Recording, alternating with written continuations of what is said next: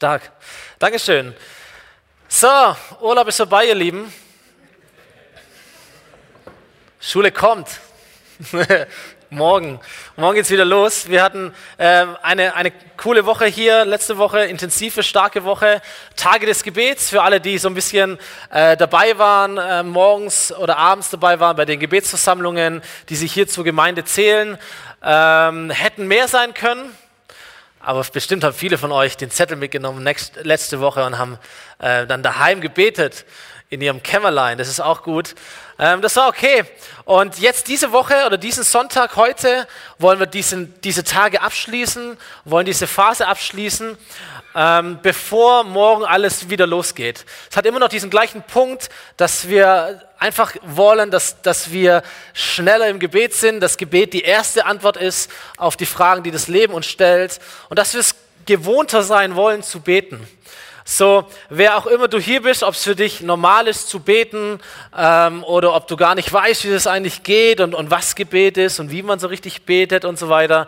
Ähm, ich möchte dich so ermutigen heute, auch durch die Predigt, dass, dass du einfach anfängst, ganz einfach zu beten, mit Gott zu sprechen, Zeit mit Gott zu verbringen, es einfach mal zu wagen.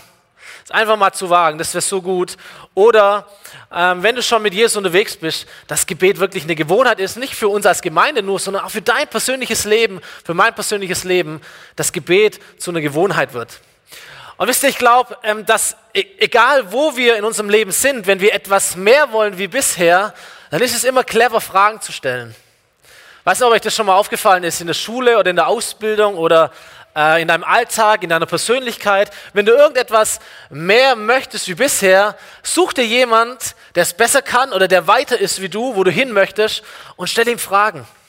Stell ihm Fragen, wenn du in Mathe besser werden möchtest, nächstes Jahr, äh, du stehst auf eine 4, dann such dir jemanden, der eine 2 hat und stell ihm Fragen und sag, okay, was kann ich tun, was soll ich tun, hilf mir, wie geht es?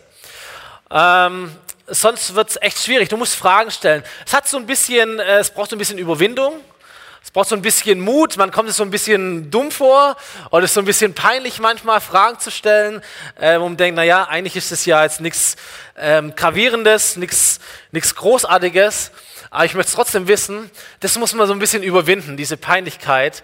Weil der Punkt ist, wenn du dann von der 4 in Mathe auf eine 3 oder auf eine 2 kommst, ist richtig gut, oder? So, manchmal brauchen wir den Mut, so, so ein bisschen dumme Fragen zu stellen oder scheinbar dumme Fragen zu stellen, weil die Antwort, die wir bekommen, und wenn wir sie befolgen, die können echt was auslösen und was zu ändern in unserem Leben.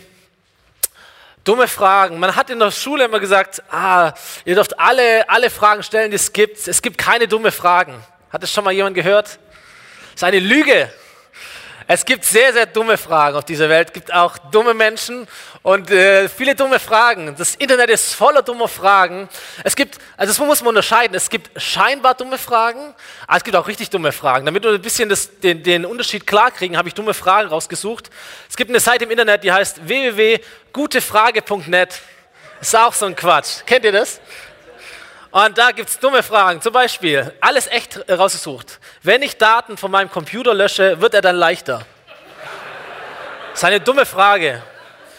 Darf man als Vegetarier Fruchtfleisch essen? Das ist eine dumme Frage. So, oh, das fand ich nicht schlecht. Wie, wieso passiert immer genauso viel, wie in die Zeitung hineinpasst? Und mein Favorit war, ich habe einen Eiswürfel im ganzen Runde geschluckt und er ist noch nicht wieder rausgekommen. Was soll ich tun? so, das sind dumme Fragen. Von solchen Fragen spreche ich heute nicht. Ich wollte euch nur den Unterschied klar machen. Okay, es gibt dumme Fragen und es gibt scheinbar dumme Fragen. Und bei den scheinbar dummen Fragen, wo man sich so ein bisschen komisch, so ein bisschen peinlich vorkommt, ähm, deren Antwort könnte dein Leben verändern. Meine Mama zum Beispiel stellt mir manchmal Fragen, wie ein Handy funktioniert. Und es sind ganz einfache Fragen. Wie geht WhatsApp? Wie kann man da tippen? Wie kann man ein Bild machen? Wie kann man etwas verschicken? Und so weiter. Also, das ist eigentlich wirklich eine dumme Frage, aber es sind so simple Fragen. Und ich denke, ja, mein, ist jetzt nicht, ähm, jeder kann das, warum kannst du das nicht? Ähm, und, und dann, wenn ich es ihr erkläre, dann ist es wirklich großartig, okay? Und dann kann sie WhatsApp schreiben, dann schickt sie ständig Bilder und du musst dich in Acht nehmen vor dem, was so kommt und so. Ähm, so, die Antwort ist, ist auf eine simple Frage, die kann wirklich was auslösen in ihrem Leben. Mein, mein Ding zum Beispiel ist, äh, ist nicht handwerklich aktiv zu sein. Ich habe zwei linke Hände, zwei linke Daumen, das ist gar nicht so mein Ding. Es interessiert mich ehrlich gesagt auch nicht so ganz. Ähm, wenn ich Dinge erklärt bekomme, die gehen so rein und raus und so. Wir sind umgezogen und da gab es so viele Leute, die uns geholfen haben, Dinge aufzubauen. Äh, selbst Ikea-Sachen. Ähm, da komme ich schon ein bisschen an die Grenzen, wie das funktioniert und dann brechen die Schrauben durch und werde ich wütend und all. Das ist nicht mein Ding. Ähm, und ich denke mir manchmal, Mensch, wie viel besser könnte ich sein als Mensch oder als Mann, äh, wenn ich durch den Baumarkt gehen würde und ich würde lauter Fragen stellen zu irgendwelchen Angestellten. Was ist das? Was gibt's da? Was gibt's für unterschiedliche Schrauber und Dinge? Und wie gehen denn diese Sachen so? Oder wenn ich öfter zum Bau gehen würde hier und die Cracks wären und können wir das erklären und ich kann mir das merken.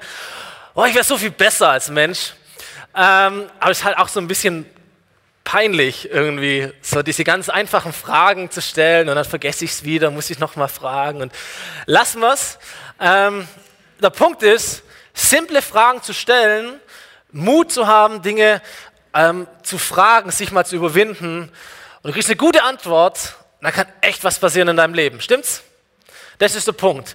Und heute möchte ich nochmal über das Gebet sprechen und über ein ganz bestimmtes Gebet, das viele von uns kennen. Es nennt sich das Vaterunser. Und das Vaterunser ist ein Gebet mit Power, okay?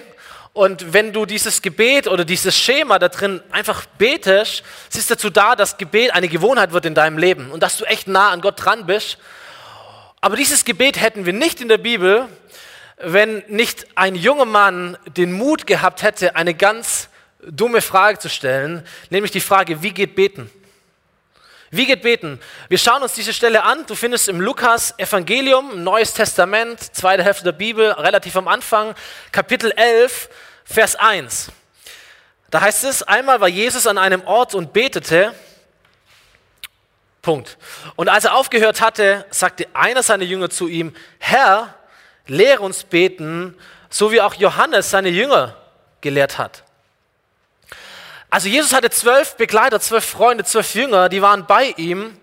Und das waren alles junge jüdische Männer, Teenager, junge Erwachsene. Und sie sind jüdisch aufgewachsen. Wenn du einen von ihnen gefragt hättest, ey, erklär mir mal, was beten ist, dann hätte jeder von denen dir irgendwas sagen können. Also die haben schon mal gebetet, die wussten auch, was Gebet sein kann, die waren äh, erzogen, die waren, das waren gläubige Menschen. Und dann treffen sie auf Jesus und sie sind mit Jesus unterwegs. Und wahrscheinlich war auch das nicht der erste Moment, wo Jesus gebetet hat. Aber irgendetwas war, äh, das Jesus hatte. Er hat auf eine Art und Weise gebetet. Es war irgendwie mehr wie nur Worte. Er hatte Zeit mit seinem himmlischen Vater. Und es war so besonders, so attraktiv dass ich gesagt habe, ey, also irgendwie, ich dachte, ich weiß, was beten ist, aber das, was Jesus macht, ist irgendwie anders. Und dann mussten sie wahrscheinlich so ein bisschen diese Scham runterschlucken und sagen, okay, ey, wir können, ehrlich gesagt, können wir jetzt nicht fragen, wie beten geht, oder? Ich meine, was für eine dumme Frage. Wie geht beten? Was wird Jesus uns sagen, wenn wir zu ihm kommen und sagen, Jesus, wie geht beten? Wie lange seid ihr schon mit mir unterwegs? Wie oft habt ihr schon meine Predigten gehört? Wie oft soll ich das euch erklären? Ihr seid doch junge Kerle. Wie kannst du eine dumme Frage stellen, wie beten geht? Ja, wie geht beten? Und irgendwann, vielleicht war es der Petrus, das war so ein mutiger Typ, vielleicht ist er so, so, so vorgestoßen worden von den anderen, komm, frag du, nein, frag du, frag du. Und dann baut es sich so auf vor Jesus und sagt, hey, Herr, ich habe eine Frage. Wir haben dich beim Beten beobachtet. Wie geht es? Wie geht es? Wie, was ist bei dir anders? Wie betest du? Bring uns das bei, weil das, was wir kennen, ist nicht so, wie du das machst. Vielleicht ging es den Jüngern so wie mir oft dass man, dass man beten möchte und dann setzt man sich auf den Stuhl und betet und dann äh, dankt man für den schönen Tag und das Wetter und bittet, dass die Oma gesund bleibt und all diese Dinge und dann weiß man auch nicht mehr genau, was man noch alles beten kann, schaut ein bisschen auf die Uhr, schläft ein bisschen ein, holt das Handy raus und denkt, oh, erst eine Minute rum. Amen. So, und sie sagen, aber das bei, bei Jesus war irgendwie anders. Ähm, und sie kommen zu ihm und sagen, Jesus, wie geht beten? Wie geht beten? Eigentlich eine dumme Frage, oder? So eine, so eine richtig simple, scheinbar dumme Frage. Aber Jesus gibt ihnen eine fantastische Antwort. Er gibt ihnen das Vaterunser. Herr, lehre uns beten, wie auch Johannes seine Jünger lehrte. Und Jesus sprach zu ihnen, okay Jungs, wenn ihr beten wollt, folgendes ist das, was ich euch mitgebe. Unser Vater im Himmel, dein Name werde geheiligt, dein Reich komme, dein Wille geschehe auf der Erde wie im Himmel. Unser nötiges Brot gib uns Tag für Tag und vergib uns unsere Sünden, denn auch wir vergeben allen, die uns schuldig sind. Und führe uns nicht in Versuchung, sondern erlöse uns von dem Bösen. So das, was Jesus hier gibt als Antwort, dieses Vaterunser, ist ganz wichtig zu verstehen. Es ist kein vorformuliertes Gebet.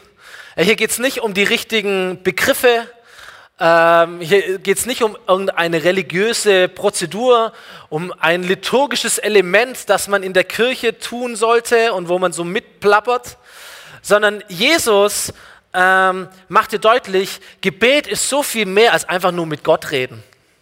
Gebet heißt, du verbringst Zeit mit Gott und da gibt es so gute Impulse, so gute Aspekte, die wir beachten sollten, wenn wir wollen, dass unser Gebet lebendig ist und frisch ist und anziehend ist und zu einer Gewohnheit in unserem Leben werden sollte. Und dieses Gebet, dieses Vaterunser, ich sehe es mehr als eine Art Schema. Okay, es geht nicht um die einzelnen Worte, es ist wie ein Schema, verschiedene Impulse, die Gott schenkt, um Gebet zu einer Gewohnheit in deinem Leben zu machen. Und wenn du was zum Schreiben hast, kannst du dir so notieren, sind so ein paar Punkte, die ich dir einfach mitgeben möchte, dich ermutigen möchte damit. Dieses Gebet startet ganz bewusst mit den Worten, unser Vater im Himmel. Und was Jesus möchte, ist, dass er ganz am Anfang uns bewusst macht, wenn du beten möchtest, wenn du Zeit mit Gott verbringen möchtest, mach dir klar, zu wem du kommst. Denn die Art und Weise, wie du Gott siehst, bestimmt die Art und Weise, wie du Gott begegnest. Wenn Gott für dich ähm, ein Tyrann ist, dann wirst du Gott anders begegnen, wie wenn Gott für dich ein äh, Präsident ist. Oder wenn Gott ein Polizist ist, der dich beobachtet, dann wirst du ihm anders begegnen, wie wenn es dein Chef ist. Aber das ist alles nicht richtig. Gott macht deutlich, oder Jesus macht dir deutlich, wenn du beten möchtest, mach dir klar, du kommst zu einem Papa. Du begegnest Gott auf einer Beziehungsebene, nicht auf einer Chef-Angestellt-Ebene oder wie wenn du zum Arzt gehst und du musst irgendwie lang im Wartezimmer warten und nachher noch Geld zahlen für eine Untersuchung. So kannst du nicht Gott begegnen. Du begegnest ihm als ein Papa, okay? Auf der Beziehungsebene, du darfst ihn sogar duzen. Du betest und was du eigentlich tust ist, du kletterst auf dem Schoß deines Papas, der dich lieb hat. Und das verändert alles. Deswegen ist es der Anfang, sich klar zu machen, ey, zu wem komme ich eigentlich? Was mache ich denn, wenn ich bete? Zu wem bete ich denn? Er ist ein liebender Vater, der es liebt, mit dir Zeit zu verbringen und der dich so von Herzen liebt. Du kannst dir das nicht vorstellen. Das ist der Start. Das ist die Grundlage von Gebet. Wir kommen zu einem liebenden Vater. Zu jemand, der für uns sorgt, zu jemand, der uns beschützt, zu jemand, der uns ein Vorbild ist, der uns Orientierung gibt, zu jemandem, den man auch mal äh, äh, genuddeln kann, wo man Spaß machen kann, mit dem man Quatsch erleben kann. Weiß nicht, ob das in dein Bild von Gott reinpasst, aber es ist ein Bild eines guten Vaters, oder? Kann schon mal Blödsinn machen. Einfach, es macht einfach Spaß mit ihm auch. Und, so ist Gott, okay, er ist unser Vater im Himmel. Bevor du irgendetwas anderes sagst, mach dir klar, dass Gott dich liebt und dass er dein Papa ist. Unser Vater im Himmel, dein Name werde geheiligt. So, wir begegnen Gott als Vater auf der Beziehungsebene und dann sprudeln wir nicht los mit all unseren Sorgen, sondern dann preisen wir seinen Namen. Wir preisen seinen Namen. Das habe ich letzte Woche schon ein bisschen äh, gesagt. Es ist so wichtig, dass wir nicht vor Gott unsere Probleme groß machen, sondern dass wir zuerst Gott groß machen. Und das ist dieser Aspekt, den Jesus hier bringt. Betet oder macht es als ein Teil eures Gebetslebens. Preis Gott, macht ihn groß. Herr, der Name ist heilig. Du bist so groß, so besonders. Du bist der Schöpfer von Himmel und Erde. In deinem Namen, da ist Kraft, haben wir gesungen, und Frieden und Liebe und alles, was ich brauche, Herr. Zu dir komme ich. Es verändert deine Perspektive im Gebet. Wenn du zuerst mit deinen Sorgen und Nöten anfängst, dann wird alles andere, es wird zu groß und Gott wird zu klein. Deswegen sagt Jesus, fangt an, Gott groß zu machen. Dein Name sei geheiligt. Mach das am Anfang. Gott, niemand ist wie du. Was auch immer ich später beten werde, alles ist dir möglich. Alles ist dir möglich. Dein Name ist über alle anderen Namen. In dir ist meine Kraft. In dir ist mein Heil. In dir ist meine Gerechtigkeit und meine Versorgung. Du bist alles, was ich brauche. Kannst du dir vorstellen, dass, dass das deine Perspektive verändert auf dein Leben? Wenn du dir bewusst machst, okay, ich komme zu Gott als einem Vater und diesem Gott ist alles möglich. Dein Name sei geheiligt. Dein Name sei geheiligt. Dein Reich komme und dein Wille geschehe und die Erde soll wieder Himmel sein. Wie im Himmel, so auf Erden. Da ist es wichtig, einfach, ist ein Bekenntnis eigentlich. Sagen, Gott, es geht hier nicht um meinen Willen, geht auch nicht um mein Reich, geht nicht um meine Erde, sondern es geht um deinen Willen, um dein Reich und um dein Himmel. So wir beginnen, wenn wir beten, sagen wir Gott, danke, ich begegne dir als Vater, Hammer. Ich habe eine Beziehung mit dir.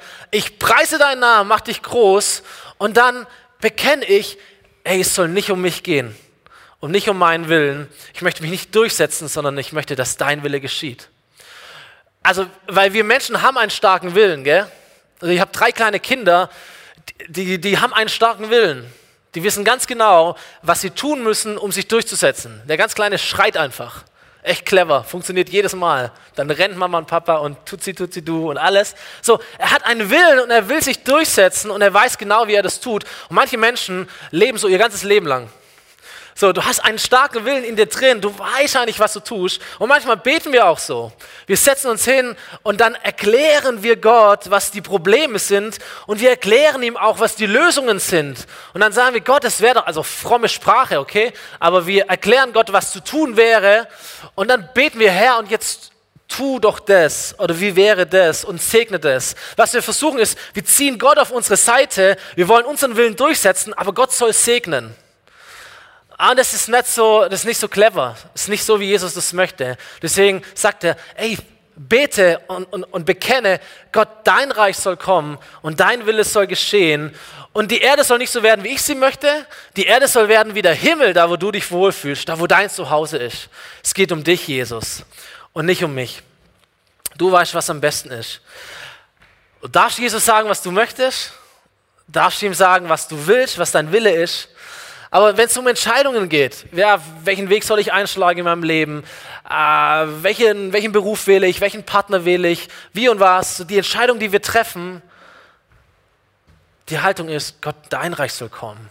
Und dein Wille soll geschehen, wie im Himmel, so auf Erden. Und Gebet ist nicht dazu da, dass ich Gott auf meine Seite ziehe, sondern Gebet ist dazu da, dass ich mich auf die Seite Gottes stelle.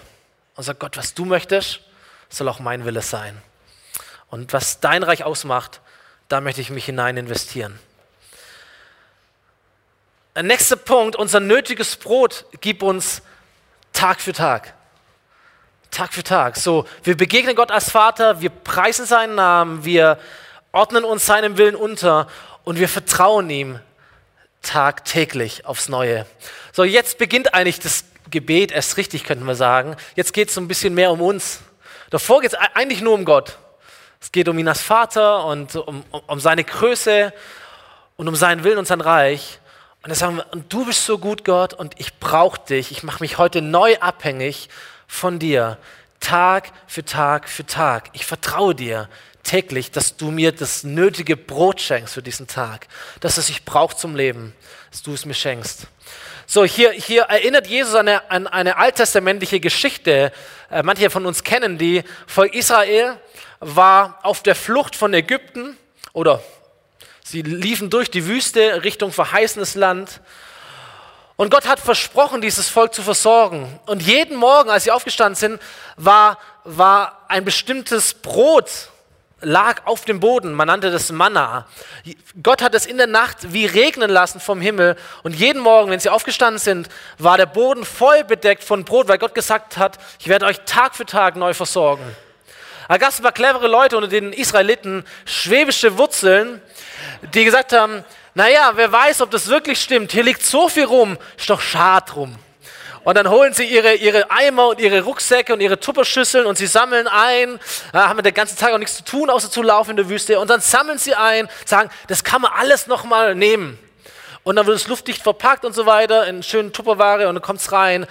Und am nächsten Morgen holen sie es raus Und sie machen den Deckel auf und es stinkt, weil es schlecht geworden ist. Es wurde schlecht.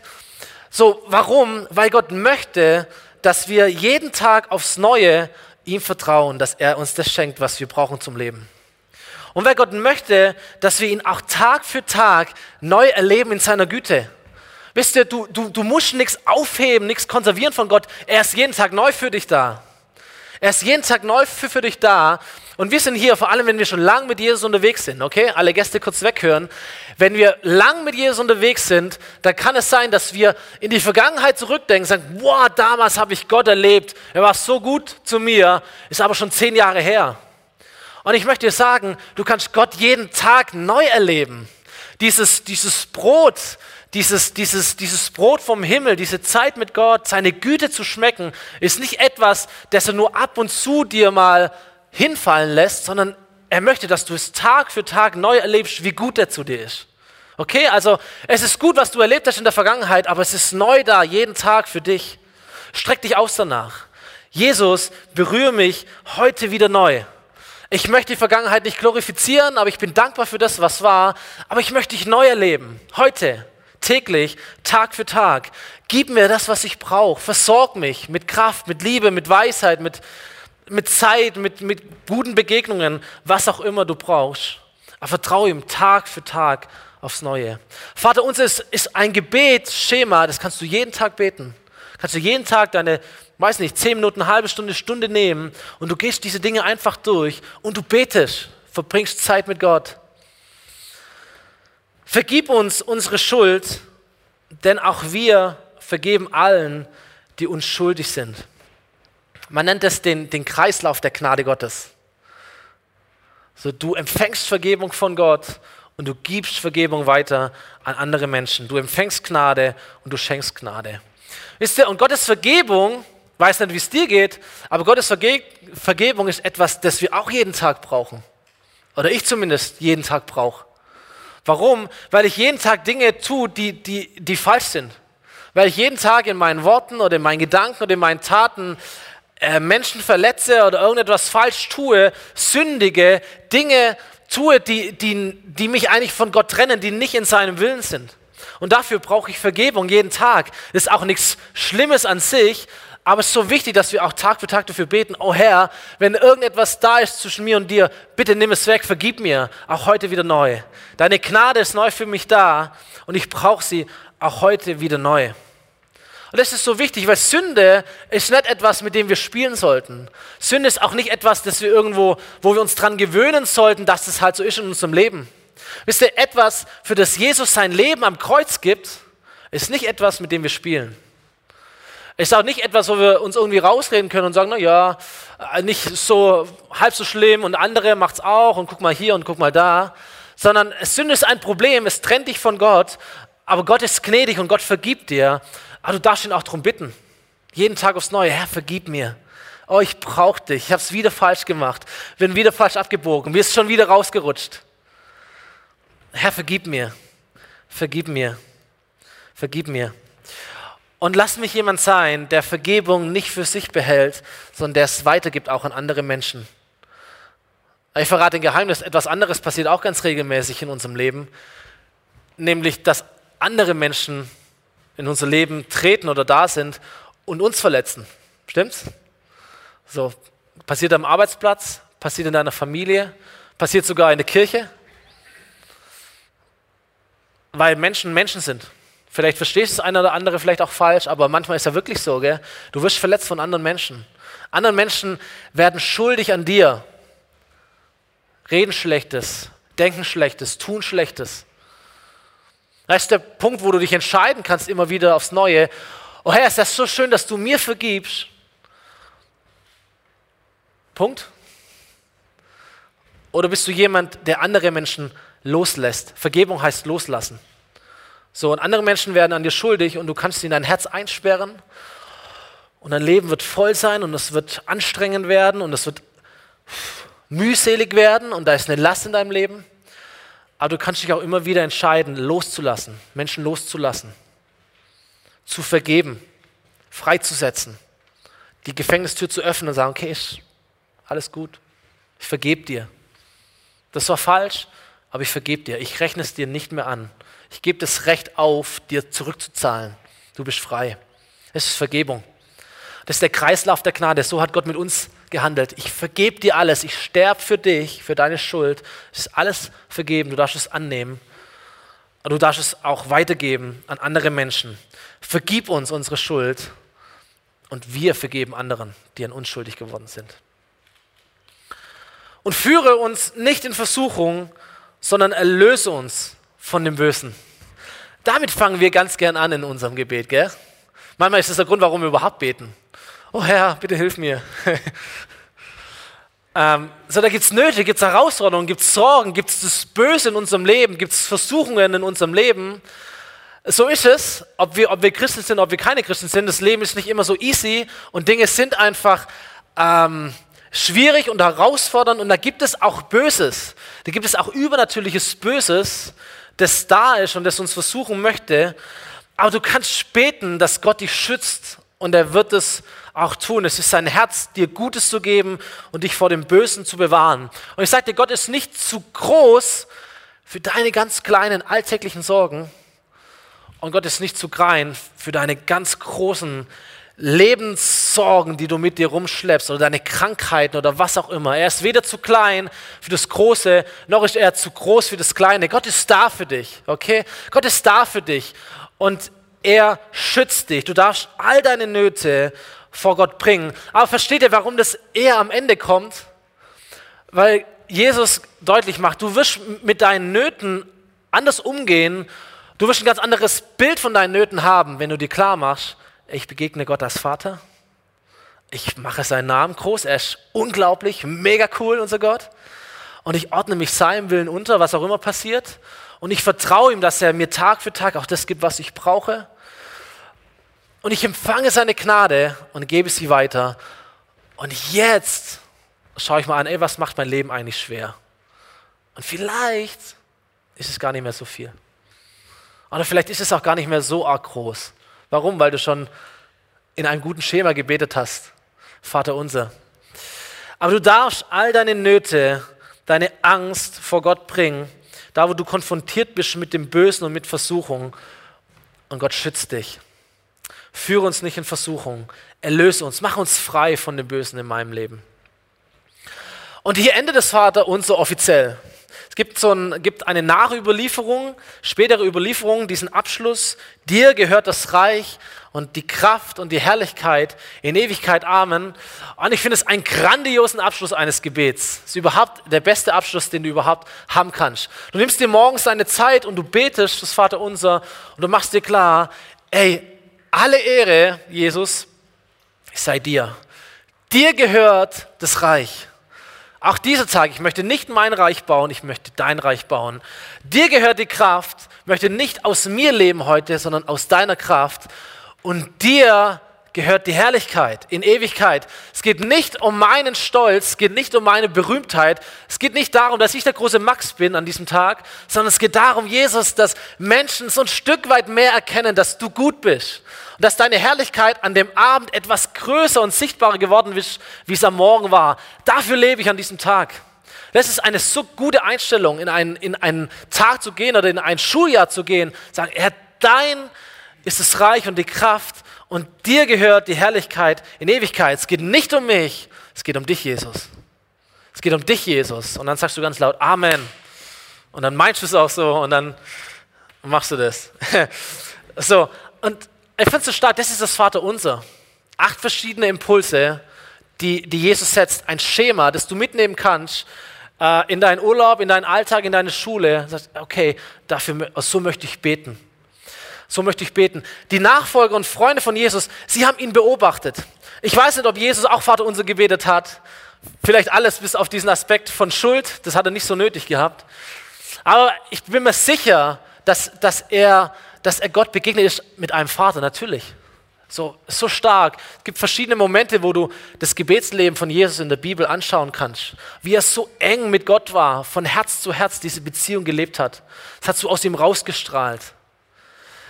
Und wie er Gott groß gemacht hat und wie er sich Gott anvertraut hat, immer wieder aufs Neue, wie er seinen Willen, Gottes Willen untergeordnet hat. Gethsemane für die Bibelkenner. Ey, nicht mein Wille geschehe, Gott, sondern dein Wille geschehe. Das, das Gebet Jesus hat aus seinem Knopfloch rausgestrahlt, diese Herzenshaltung, mit Gott zusammen zu sein und zu beten. Und die Jünger beobachten das und fragen diese, diese dumme Frage oder scheinbar dumme Frage, eigentlich sehr, sehr clevere Frage. Jesus, zeig uns, wie man betet. Gib uns das, was du hast. Und wir möchten eine Beziehung zu Gott haben, die so eng ist, so vertraut ist, wie du sie uns vorlebst. Jesus, was müssen wir tun? Er ist so gut, wie sie so direkt draufgehen und sagen, Jesus, was muss ich tun, damit ich das habe, was du hast? Bring mir das bei. So keine verschrobenen Fragen. Jesus, wie geht das? Ich will das auch haben. Und Jesus gibt das Vater unser. Und er gibt dieses Schema auch uns heute. Er sagt, hey, wenn du ein frisches, Gebetsleben, ein lebendiges, ein attraktives Gebetsleben haben möchtest, wenn Gebet in deinem Leben mehr sein soll wie nur ein paar Worte, dann, dann mach dir klar, du begegnest Gott als einen liebenden Vater. Dann preise ihn, bevor du deine Probleme ausbreitest. Dann bekenne immer wieder, hey, es geht nicht um mich, es geht um dein Reich, dein Wille soll geschehen. Dann darfst du Tag für Tag beten und dich Gott anvertrauen und seiner Fürsorge anvertrauen dann darfst du für deine Schuld seine Gnade empfangen und andere Menschen freilassen. Und dann darfst du all deine Nöte und deine Ängste vor Gott bringen. Und dann machst du dir klar, Jesus oder Gott, es geht um dich. Es geht um dich und nicht um mich. In meinem Leben bist du der Mittelpunkt. Alle Ehre sei dir, Jesus. Und wenn du dir das angewöhnst, dann ist es ein Gebet, das dein Leben revolutionieren wird. Da bin ich ganz sicher. Und meine Frage an dich heute, und dann komme ich zum Schluss, ist, welchen Teil nimmst du mit? Jeder Mensch ist ein Mensch, der Momente kennt, in denen er versucht wird zu beten. Mal ganz flach gesagt. Da mag es Menschen unter uns geben, für dich ist das das Normalste der Welt zu beten. Aber vielleicht ist es gut, vielleicht gibt es ein oder zwei Aspekte, wo du sagst, okay, das möchte ich aber stärken in meinem Leben. Oh, dieses Ding mit diesem Vater, das ist etwas, das möchte ich stärken in meinem Leben haben. Oder zu bekennen, dass es nicht um meinen Willen geht, sondern um den Willen Gottes aber das brauche ich mehr in meinem Leben. Oder, oder unterm Strich abzuschließen und sagen, ey, für was lebe ich eigentlich? Für meine Ehre oder für die Ehre Gottes? Ja, das brauche ich mehr. Oder Tag für Tag mein Leben Gott anzuvertrauen, meine Familie, mein, mein Arbeitsplatz, meine Lieben, was auch immer, Gott anzuvertrauen. Das brauche ich mehr. Und du nimmst es mit. Das ist deine Aufgabe heute, okay? Welchen, welchen Aspekt dieser Dinge nimmst du mit? Welchen Teil nimmst du mit? Und fügst es zu deinem Gebet dazu. Und dann habe ich einen zweiten Impuls äh, oder eine zweite Ermutigung, die möchte ich aussprechen, vor allem für diejenigen unter uns oder die die Predigt im Internet hören später, die vielleicht gar nicht so gewohnt sind zu beten. Aber ich möchte sagen, wie wäre es, wenn du dein Gebet anfängst mit einer Frage? Ich möchte sagen, Gott wartet darauf, dass du ihn fragst. So wie es die Jünger gemacht haben, sagt, Herr, Herr, wie geht beten? Weißt du, du kannst Gott eine Frage stellen. Gott, wenn es dich gibt, zeig dich mir. Das ist ein super Gebet. Gott, wie kann ich dich finden? Es gibt so viele Menschen, die, die zweifeln an Gott, die lachen über Gott. Aber ich möchte mal wissen, wie viele von denen mit einem ehrlichen Herzen einmal gebetet haben und sagt, Gott, wenn es dich wirklich gibt, dann zeig dich mir. Aber ich bin mir so sicher, dass er es tun wird. Weil er versprochen hat, dass wenn Menschen mit einem ehrlichen Herzen zu ihm kommen und sagen, ich möchte dich finden, dass er sich finden lassen wird. Daran glaube ich ganz fest. Und wenn es dich betrifft, das ist die Frage, die du Gott stellen kannst. Gott, wer bist du? Gott, wo bist du? Gott, zeig dich mir. Wie kann ich dich erleben? Einfache Fragen. Ein Satz. Vielleicht ist es der Start deines Gebetslebens. Und denkst, oh Vater unser, Alter, ich bin froh, wenn ich überhaupt mal irgendwie es in der Kirche schaffe. Aber eine Frage, die kannst du mitnehmen. Gott, wenn es dich gibt, zeig dich mir. Wie kann ich dich erleben? Die Band darf nochmal nach vorne kommen. Ein, einen dritten Impuls, der mich beschäftigt hat, als ich über das Vaterunser nachgedacht habe. Und den möchte ich auch noch platzieren und dann geben wir Gott eine Antwort. Der hat mich beschäftigt für all diejenigen unter uns, die, die schon lange mit Jesus unterwegs sind, okay, und die wir uns Christen nennen, auch für uns als Kirche. Ich habe mir gedacht, wie cool, die Jünger haben Jesus gesehen und da war etwas, das in ihnen Fragen hervorgerufen hat. Da gab es etwas, das sie dazu gebracht hat, eine Frage zu stellen. Nochmal, die Jünger kannten Beten. Die hatten alle ein Bild, was Gebet eigentlich ist. Und da ist Jesus und dieses Bild kommt richtig ins Wanken. Wir sagen, sag mal, wussten wir wirklich, was Beten ist? Wenn ich ganz ehrlich bin, wenn ich Jesus sehe, weiß ich erst richtig, was Beten ist. Ich dachte immer, ich wüsste es, aber es ist ja ganz anders, wie ich dachte.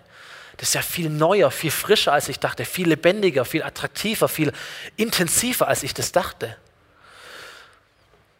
Und dann hat Jesus ihnen eine Sicherheit gegeben, wo sie sich getraut haben, eine Frage zu stellen, wo sie wussten, es ist eine ziemlich dumme Frage. Jesus, wie geht beten? Es ist mir peinlich, diese Frage zu stellen, aber Jesus, wie geht es? Und da habe ich mir gedacht, hey, wie cool wäre es in meinem Leben und in deinem Leben und für uns als Kirche, wenn wir etwas ausstrahlen würden, das das Bild mancher Menschen richtig ins Wanken bringt. Versteht ihr das? So Menschen, die haben ein Bild, was, was Kirche ist. Vielleicht kein arg gutes. Menschen, die haben ein Bild davon, was Gott ist oder wie Gott ist. Vielleicht auch kein arg gutes. Die haben ein Bild davon, was, was Gebet ist oder was es heißt, mit Gott zu reden. Aber wie wäre es, wenn wir etwas ausstrahlen würden, das diese Gedankengebäude richtig ins Wanken bringt? Sagen, ich dachte eigentlich, Gott kann es vergessen. Aber wenn ich dich so sehe, wenn ich dich so erlebe, an meinem Arbeitsplatz, weil du mein Kollege bist, oder weil du mein Nachbar bist, oder was auch immer, wenn ich dich so erlebe, wenn ich dich so reden höre, wenn ich dich so schwärmen höre von deinem Gott, jetzt mal unter uns, wie geht es? Wie geht es? Wie, so, wie cool wäre das, oder? Wenn wir, wenn wir eine Sicherheit ausstrahlen würden, eine Willkommensatmosphäre ausstrahlen würden, wo es Leute leicht fällt, ihre scheinbar dummen Fragen zu stellen. Da ist mir ziemlich peinlich, ich bin 60 Jahre alt, aber kann man Gott wirklich erleben? Wie, wie kann ich denn eigentlich beten? Wie geht denn das? Diese, diese einfachen, simplen Fragen, weil sie dich kennen, weil sie uns kennen, sagen, ey, ihr strahlt etwas aus, das uns hinzieht und ihr oder du gibst eine Sicherheit, wo ich mich sicher fühle, geborgen fühle, auch mal eine dumme Frage zu stellen. Und wenn wir ihnen eine gute Antwort geben könnten, wow, das wäre revolutionär. Okay, wollen wir das sein? Amen. Komm, wir stehen nochmal auf vor Jesus. Und wir haben nachher hier ein Gebetsteam, Leute, die hier vorne postiert sein werden mit so Gebetsbändel, auf die darfst du zukommen. Die sind dafür da, um dir zu dienen. Das ist ihr Job. Okay, sie sind hier und sie, sie beten für dich. Und wenn du eine Frage hast, geben sie das Beste, sie zu beantworten, nach dem, was sie wissen und so. Oder wenn du hier bist und sagst, oh, ich möchte einfach gesegnet werden, vielleicht weil Schule anfängt oder weil Arbeit anfängt oder was auch immer, sagt, okay, ich möchte hier nicht rausgehen, um so einen richtigen Segen nochmal zu kriegen. Hier werden Menschen sein, Gebetsteam, ihr seid bereit, ja, ähm, und sind hier vorne. Aber das, was ich immer tun möchte, ist, dass wir Gott eine Reaktion geben. Und mir liegt es ganz stark am Herzen, sonntags dir eine Möglichkeit zu geben, dass du Gott einen Schritt näher kommst, wie du warst, als du hier reingekommen bist. Weil dafür gibt es Kirche. Und dafür wollen wir da sein. Wir wollen hier sein, damit Menschen Gott finden. Und vielleicht können wir alle mal die Augen schließen und ich möchte einfach ein Gebet sprechen für uns, besonders für diejenigen, die sagen, hey, ich kannte Gott vielleicht vom Hören sagen und Vater unser habe ich auch schon mal gehört, aber so dieses, diese lebendige Beziehung zu Gott, dass er, dass er wirklich in meinem Leben ist, das ist etwas Neues für mich. Aber ich möchte mich heute neu entscheiden. Der 9. September ist mein Tag, mein Vormittag, wo ich mich entscheiden möchte, diesem Gott eine Chance zu geben wo ich mich entscheiden möchte, dass Gott in mein Leben hineintreten darf.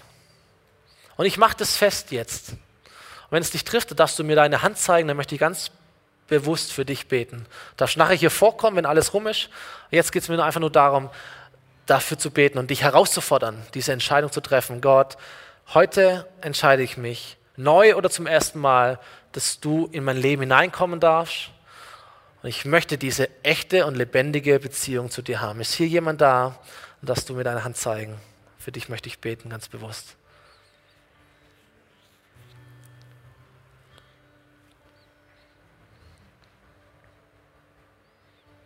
Ich sehe niemand sichtbar. Dann bete ich für uns alle. Jesus, ich danke dir, dass du da bist. Danke dir für deine Nähe an diesem Sonntag. Danke dir für deine Gegenwart hier. Ich danke dir dafür, dass Gebet wenig mit unseren Worten zu tun hat, aber ganz viel mit unserem Herzen. Und Herr, du siehst, wie unser Herz aussieht, Jesus. Und du bist auch der, der Zugang zu unserem Herzen hat. Und so möchte ich beten, Herr, dass du uns hilfst, unsere Herzen immer wieder dir hinzuhalten. Eine Herz-zu-Herz-Beziehung mit dir zu leben. Was immer uns daran hindert, was es uns schwer macht, zeig es uns und hilf uns, es auszuräumen. Wir möchten mit dir leben. Lebendig und echt und frisch mit dir leben. Amen. Amen.